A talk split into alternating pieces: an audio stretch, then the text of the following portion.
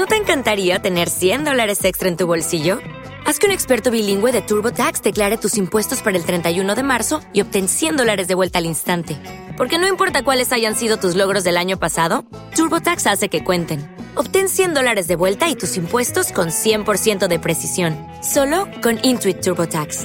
Debes declarar para el 31 de marzo. Crédito solo aplicable al costo de la presentación federal con TurboTax Full Service. Oferta sujeta a cambios o cancelación en cualquier momento. Desde un puente de ferrocarril en el norte de Alabama. No, así no va bien. A ver, otra vez. Desde un puente de ferrocarril en el norte de Alabama. Tampoco. A ver. un trago de agua.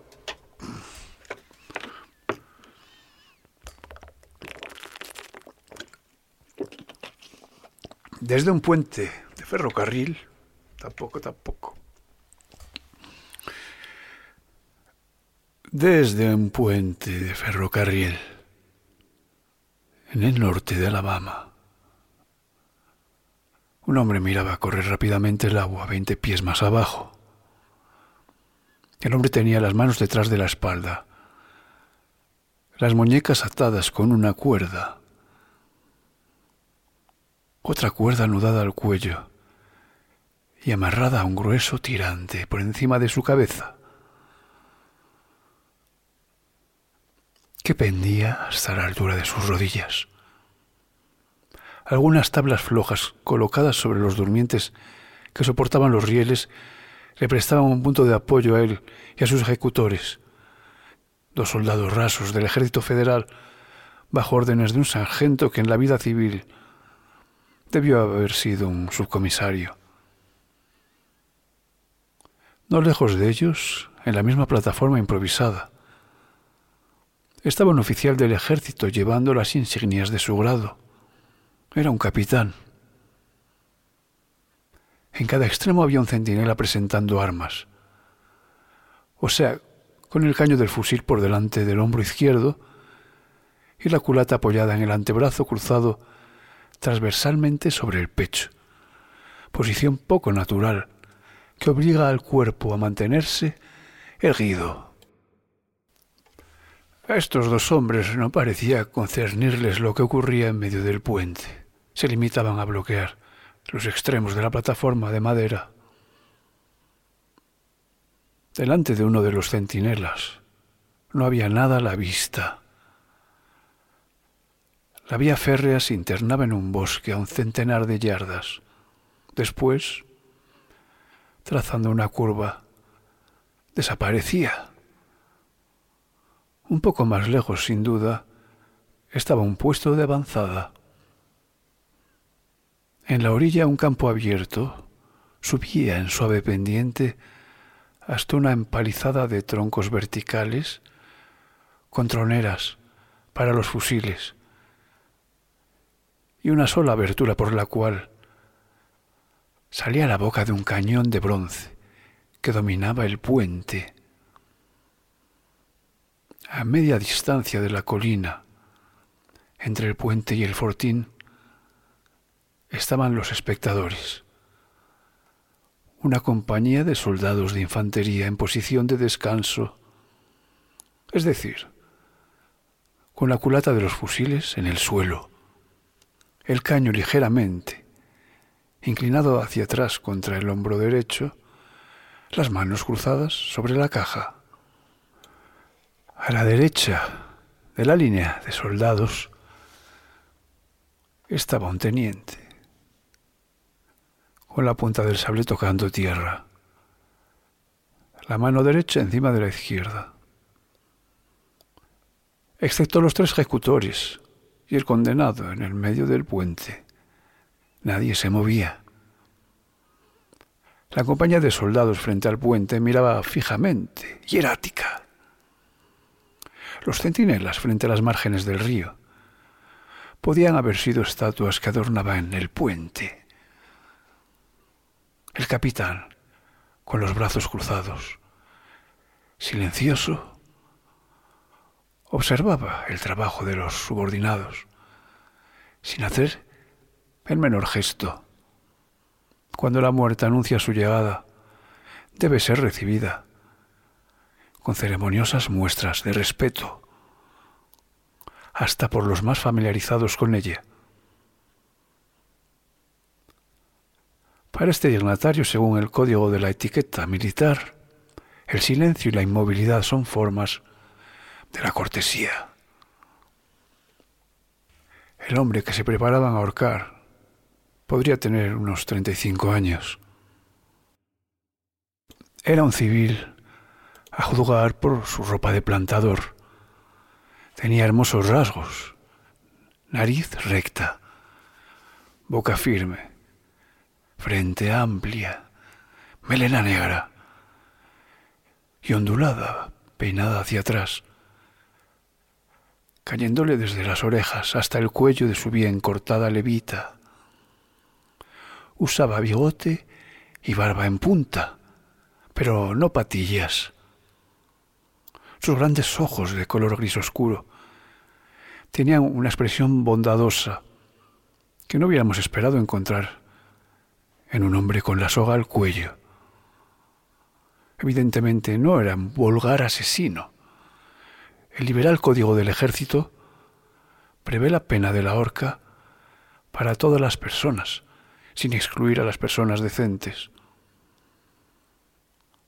Terminados los preparativos, los dos soldados dieron un paso hacia los lados y cada uno retiró la tabla de madera sobre la cual había estado de pie. El sargento se volvió hacia el oficial, saludó y se colocó inmediatamente detrás del oficial. El oficial a su vez se corrió un paso. Estos movimientos dejaron al condenado y al sargento en los dos extremos de la misma tabla que cubría tres durmientes del puente. El extremo donde se hallaba el civil avanzaba casi, pero no del todo, un cuarto durmiente. La tabla había sido mantenida en su sitio por el peso del capitán. Ahora lo estaba por el peso del sargento.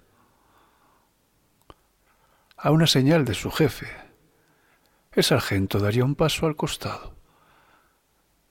Se balancearía la tabla y el condenado habría de caer entre dos durmientes. Consideró que la combinación se recomendaba por su simplicidad y eficacia.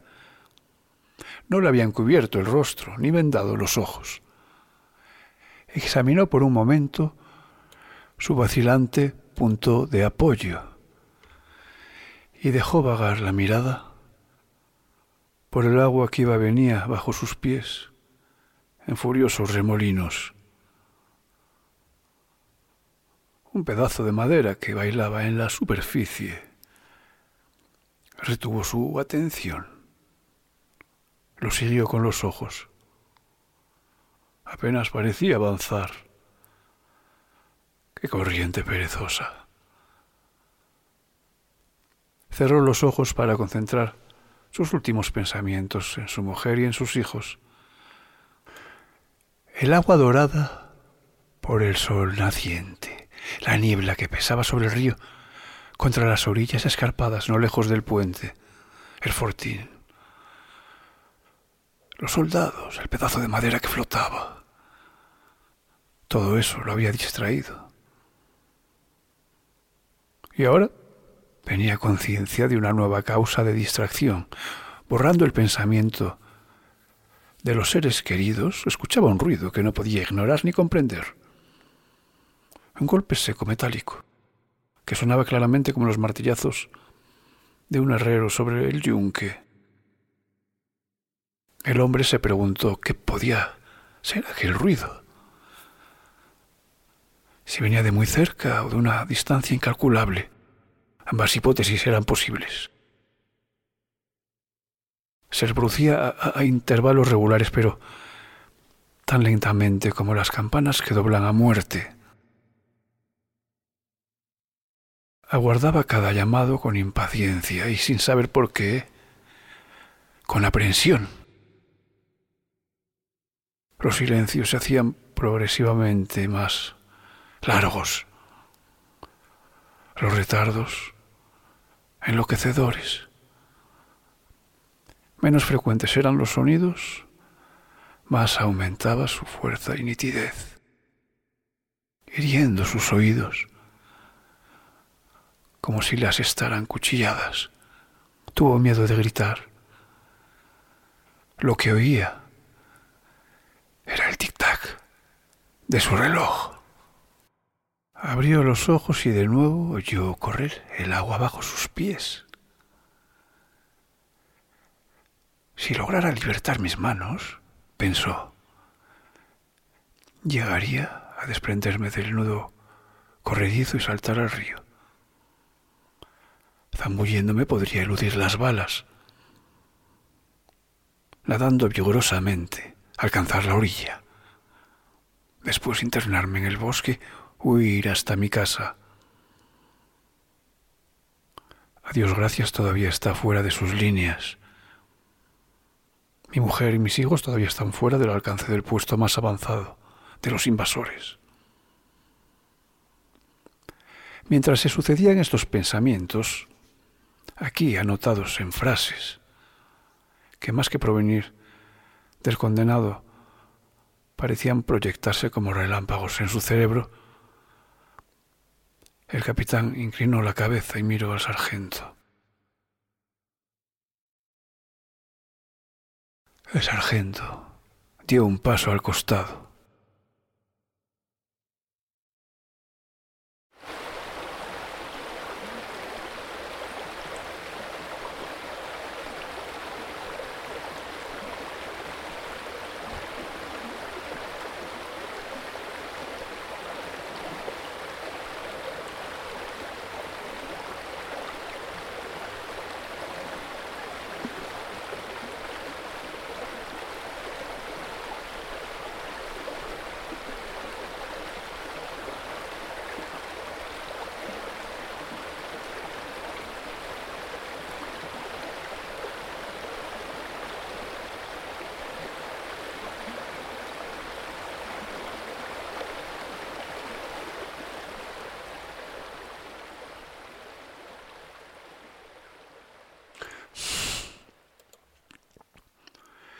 Peyton Farquhar, plantador de fortuna.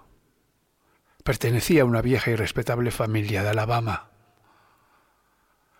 Propietario de esclavos, se ocupaba de política, como todos los de su casta. Fue desde luego uno de los primeros secesionistas. Se consagró con ardor a la causa de los estados del sur. Imperiosas circunstancias, que no es el caso relatar aquí, impidieron que se uniera al valiente ejército cuyas desastrosas campañas terminaron por la caída de Corinth. Y se irritaba de esta sujeción sin gloria, anhelando dar rienda libre a sus energías, conocer la vida más intensa del soldado, encontrar la ocasión de distinguirse. Estaba seguro de que esa ocasión llegaría para él, como llega para todo el mundo, en tiempos de guerra. Entre tanto hacía lo que podía. Ningún servicio le parecía demasiado humilde para la causa del sur. Ninguna aventura demasiado peligrosa si era compatible con el carácter de un civil que tiene alma de soldado y que con toda buena fe y sin demasiados escrúpulos admite en buena parte este refrán francamente innoble. En el amor y en la guerra todos los medios son buenos. Una tarde, cuando Farquhar y su mujer estaban sentados en un banco rústico cerca de la entrada de su parque, un soldado de uniforme gris detuvo su caballo en la verja y pidió de beber. La señora Farquhar no deseaba otra cosa que servirlo con sus blancas manos. Mientras fue a buscar un vaso de agua, su marido se acercó al jinete cubierto de polvo y le pidió con avidez noticias del frente. Los yanquis están reparando las vías férreas, dijo el hombre. Porque se preparan para una nueva avanzada. Han alcanzado el puente del búho. Lo han arreglado. Han construido una empalizada en la orilla norte. Por una orden que se ha fijado en carteles en todas partes, el comandante ha dispuesto que cualquier civil a quien se sorprenda, dañando las vías férreas, los túneles, los trenes, deberá ser ahorcado sin juicio previo. Yo he visto la orden. ¿A qué distancia queda de aquí el puente del búho? preguntó Farcuar. A unas treinta millas. ¿No hay ninguna tropa de este lado del río? Un solo piquete de avanzada media milla sobre la vía férrea y un solo centinela de este lado del puente. Suponiendo que un hombre, un civil aficionado a la horca, esquive el piquete de avanzada y logre engañar al centinela, dijo el plantador sonriendo, ¿qué podría hacer? El soldado reflexionó. Estuve allí hace un mes. La creciente del último invierno ha acumulado gran cantidad de troncos contra el muelle, de este lado del puente. Ahora esos, troncos están secos y arderían como la estopa. En ese momento la dueña de casa trajo el vaso de agua. Vivió el soldado. Le dio las gracias ceremoniosamente, saludó al marido, se alejó con su caballo. Una hora después, caída la noche, volvió a pasar frente a la plantación, en dirección al norte, de donde había venido. Aquella tarde había salido a reconocer el terreno. Era un soldado explorador del ejército federal.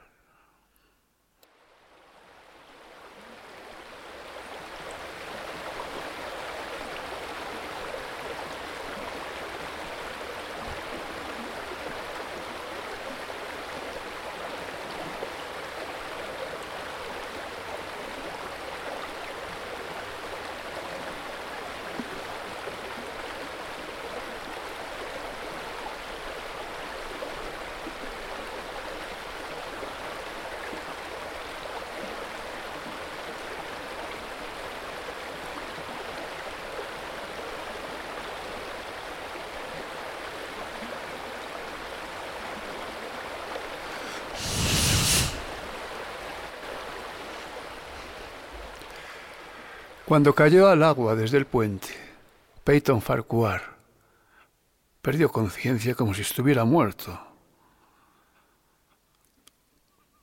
De aquel estado le pareció salir siglos después, por el sufrimiento de una presión violenta en la garganta, seguido de una sensación de ahogo. Dolores atroces, fulgurantes, atravesaban todas las fibras de su cuerpo de la cabeza a los pies. Se hubiera dicho que recorrían las líneas bien determinadas de su sistema nervioso y latían a un ritmo increíblemente rápido. Tenía la sensación de que un torrente de fuego atravesaba su cuerpo. Su cabeza congestionada estaba a punto de estallar. Estas sensaciones excluían todo pensamiento, borraban lo que había de intelectual en él. Solo le quedaba la facultad de sentir y sentir. Era una tortura. Pero se daba cuenta de que se movía.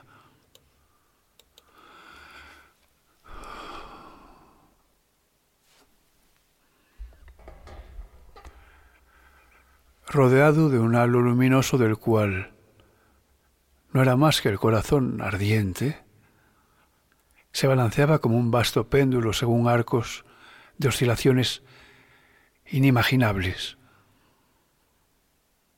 Después de un solo golpe, terriblemente brusco, la luz que lo rodeaba subió hasta el cielo. Hubo un chapoteo en el agua, un rugido atroz en sus oídos, y todo fue tinieblas y frío. Habiendo recuperado la facultad de pensar, supo que la cuerda se había roto y que acababa de caer al río. Ya no aumentaba la sensación de estrangulamiento. El nudo corredizo alrededor de su cuello, a la par que lo sofocaba, impedía que el agua entrara en sus pulmones. Morir ahorcado en el fondo de un río. Esta idea le pareció absurda. Abrió los ojos en las tinieblas y vio una luz encima de él, pero de tal modo lejana, de tal modo inaccesible, se hundía siempre, porque la luz disminuía cada vez más hasta convertirse en un pálido resplandor. Después aumentó de intensidad y comprendió de mala gana que remontaba la superficie, porque ahora estaba muy cómodo.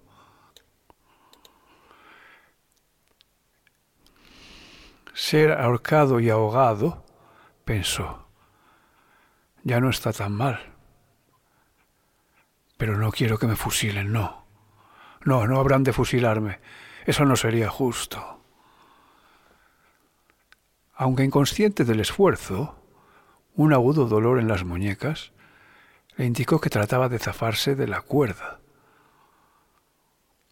Concentró su atención en esta lucha como un espectador ocioso podría mirar la hazaña de un malabarista sin interesarse en el resultado. Qué magnífico esfuerzo. Qué espléndida sobrehumana energía. Ah, era una tentativa admirable. Bravo. Cayó la cuerda. Sus brazos se apartaron y flotaron hasta la superficie. Pudo distinguir vagamente sus manos de cada lado en la luz creciente. Con nuevo interés las vio aferrarse al nudo corredizo. Quitaron salvajemente la cuerda, la arrojaron lejos con furor. Y sus ondilaciones parecieron las de una culebra de agua. Ponedla de nuevo, ponedla de nuevo. Le pareció gritar esas palabras a sus manos, porque después de haber deshecho el nudo, tuvo el dolor más atroz que había sentido hasta entonces.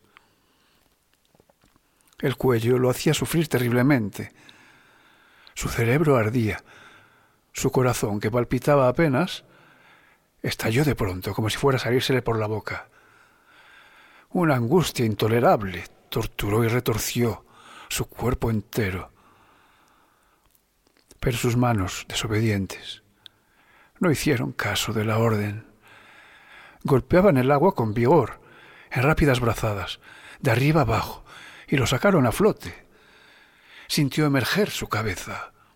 La claridad del sol lo encegueció su pecho se dilató convulsivamente. Después, dolor supremo y culminante, sus pulmones tragaron una gran bocanada de aire que inmediatamente exhalaron en un grito. Ahora estaba en plena posesión de sus sentidos. Eran, en verdad, sobrenaturalmente vivos y sutiles.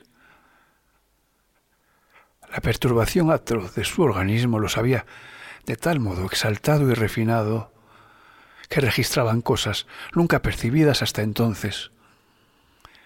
Sentía los cabrillillos del agua sobre su rostro.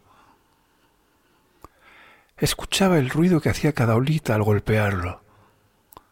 Miraba el bosque en una de las orillas y distinguía cada árbol, cada hoja, con todas sus nervaduras y hasta los insectos que alojaba, langostas, moscas de cuerpo luminoso, arañas grises que tendían su tela, de ramita en ramita.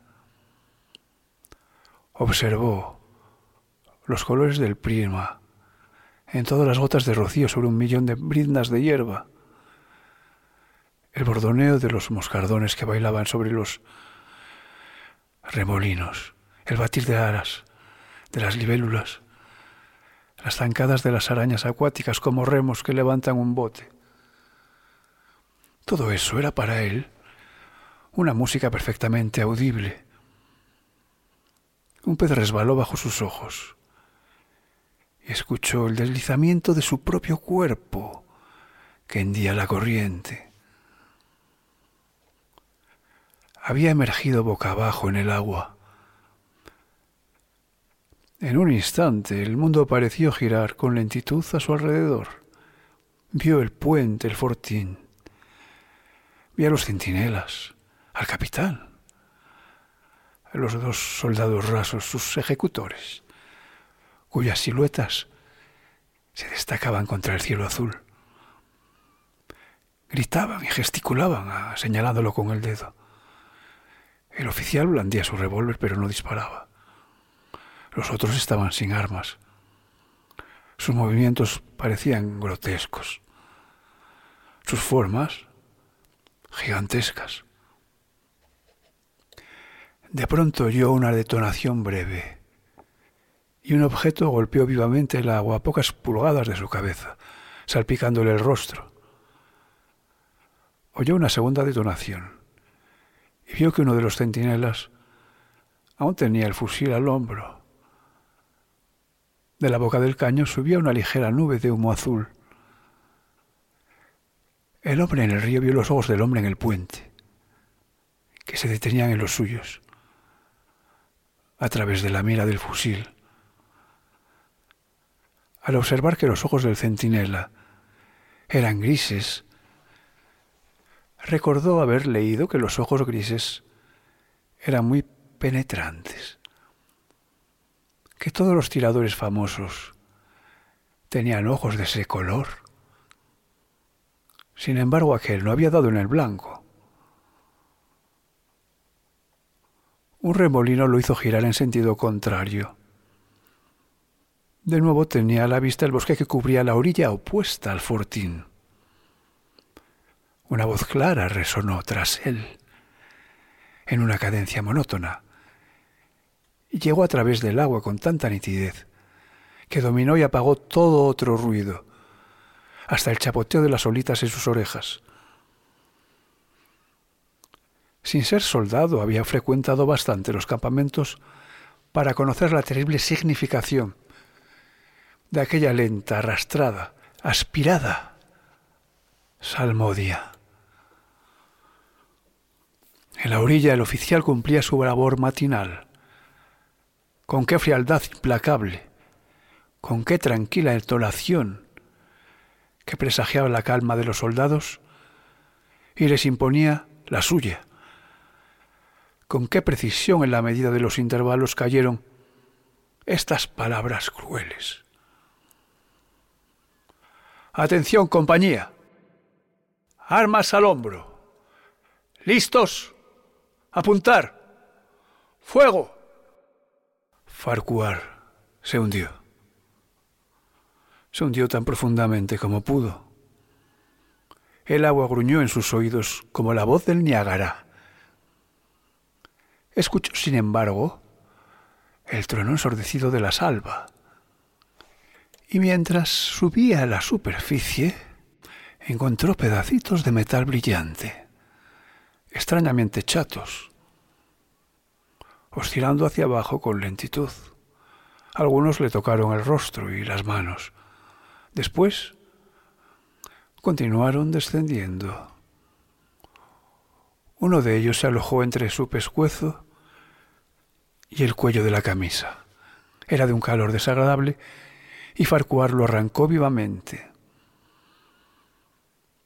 Cuando llegó a la superficie sin aliento, comprobó que había permanecido mucho tiempo bajo el agua. La corriente lo había arrastrado muy lejos, cerca de la salvación. Los soldados casi habían terminado de cargar nuevamente sus armas. Las baquetas de metal centellaron al sol mientras los hombres las sacaban del caño de sus fusiles y las hacían girar en el aire antes de ponerlas en su lugar. Otra vez tiraron los centinelas y otra vez erraron el blanco. El perseguido vio todo esto por arriba del hombro. Ahora nadaba con energía a favor de la corriente. Su cerebro no era menos activo que sus brazos y sus piernas. Pensaba con la rapidez del relámpago. El teniente, razonaba él, no cometerá este error por segunda vez. Es el error propio de un oficial demasiado pegado a la disciplina. ¿Acaso no es tan fácil esquivar una salva como un solo tiro? Ahora sin duda ha dado orden de tirar como quieran. Dios me proteja, no puedo escaparles a todos. A dos yardas hubo el atroz estruendo de una caída de agua seguido de un ruido sonoro, impetuoso, que se alejó disminuyendo y pareció propagarse en el aire, en dirección al fortín donde murió, en una explosión que sacudió las profundidades mismas del río. Se alzó una muralla líquida, se curvó por encima de él, se abatió sobre él, lo encegueció, lo estranguló. El cañón se había unido a las demás armas.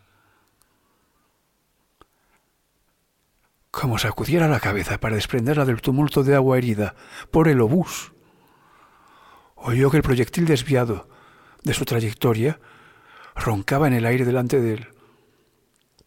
Y segundos después, hacía pedazos las ramas de los árboles, allí cerca en el bosque. No empezarán de nuevo, pensó. La próxima vez cargarán con metralla. Debo mantener los ojos fijos en la pieza. El humo me indicará. La detonación llega demasiado tarde. Se arrastra detrás del proyectil. Es un buen cañón. De pronto se sintió dar vueltas y vueltas en el mismo punto. Giraba como un trompo. El agua, las orillas, el bosque, el puente, el fortín y los hombres ahora lejanos, todo se mezclaba y esfumaba. Los objetos ya no estaban representados, sino por sus colores. Bandas horizontales de color era todo lo que veía. Atrapado por un remolino. Avanzaba con un movimiento circulatorio tan rápido que se sentía enfermo de vértigo y náuseas. Momentos después se encontró arrojado contra la orilla izquierda del río, detrás de un montículo que lo ocultaba de sus enemigos. Su inmovilidad súbita, el roce de una de sus manos contra el pedregullo le devolvieron el uso de sus sentidos y lloró de alegría. Hundió los dedos en la arena y se la echó a puñados sobre el cuerpo, bendiciéndola en alta voz. Para él era diamantes, rubíes, esmeraldas. No podía pensar en nada hermoso que no se le pareciera. Los árboles de la orilla eran gigantescas plantas de jardín. Advirtió un orden determinado en su disposición. Respiró el perfume de sus flores. Una luz extraña, rosada, brillaba entre los troncos. Y el viento producía en su follaje la música armoniosa de una arpa no deseaba terminar de evadirse. Le bastaba quedarse en ese lugar encantador hasta que lo capturaran. El silbido y el estruendo de la metralla en las ramas por encima de su cabeza lo arrancó de su ensueño. El artillero decepcionado le había enviado al azar una descarga de adiós. Se levantó de un salto remontó precipitadamente la pendiente de la orilla, se internó en el bosque. Caminó todo aquel día, guiándose por la mancha del sol. El bosque parecía interminable. Por ninguna parte un claro, ni siquiera el sendero de un leñador. Había ignorado que viviera en una región tan salvaje y había en esta revelación algo sobrenatural. Continuaba avanzando al caer la noche con los pies heridos, fatigado, hambriento. Lo sostenía el pensamiento de su mujer y de sus hijos. Terminó por encontrar un camino que lo conducía en la buena dirección. Era tan ancho y recto como una calle urbana. Sin embargo, daba la impresión de que nadie hubiera pasado por él. Ningún campo lo bordeaba. Por ninguna parte una vivienda, nada. Ni siquiera el aullido de un perro. Los cuerpos negros de los grandes árboles formaban dos murallas rectilíneas que se unían en un solo punto del horizonte, como un diagrama en una lección de perspectiva. Por encima de él, como alzara los ojos a través de aquella brecha en el bosque, vio brillar grandes estrellas de oro que no conocía, agrupadas en extrañas constelaciones. Tuvo la certeza de que estaban dispuestas, de acuerdo, con un orden que ocultaba un maligno significado. De cada lado del bosque le llegaban ruidos singulares, entre los cuales una vez, dos veces, otra vez aún, percibió nítidamente susurros en una lengua desconocida. Le dolía el cuello. Al tocárselo lo encontró terriblemente hinchado. Sabía que la cuerda lo había marcado con un círculo negro. Tenía los ojos congestionados. No lograba cerrarlos. Tenía la lengua hinchada por la sed. Sacándola entre los dientes y exponiéndola al aire fresco, apaciguó su fiebre. Qué suave tapiz había extendido el césped a lo largo de aquella avenida virgen. Ya no sentía el suelo bajo sus pies.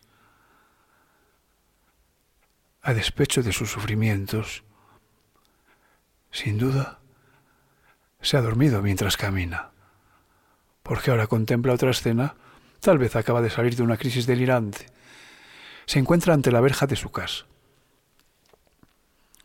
Todo está como lo ha dejado, todo resplandece de belleza, bajo el sol matinal.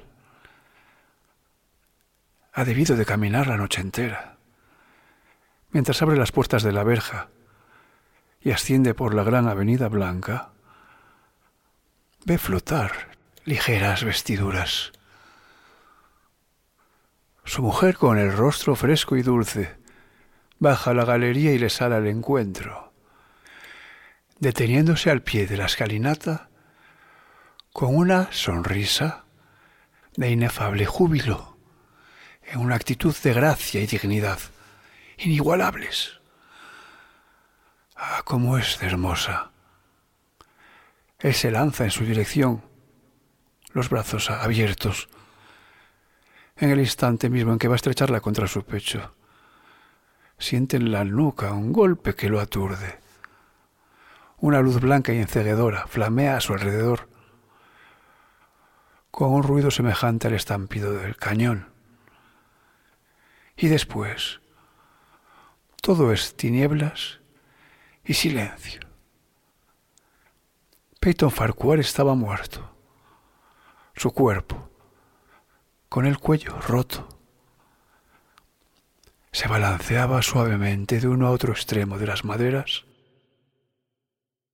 del puente del búho.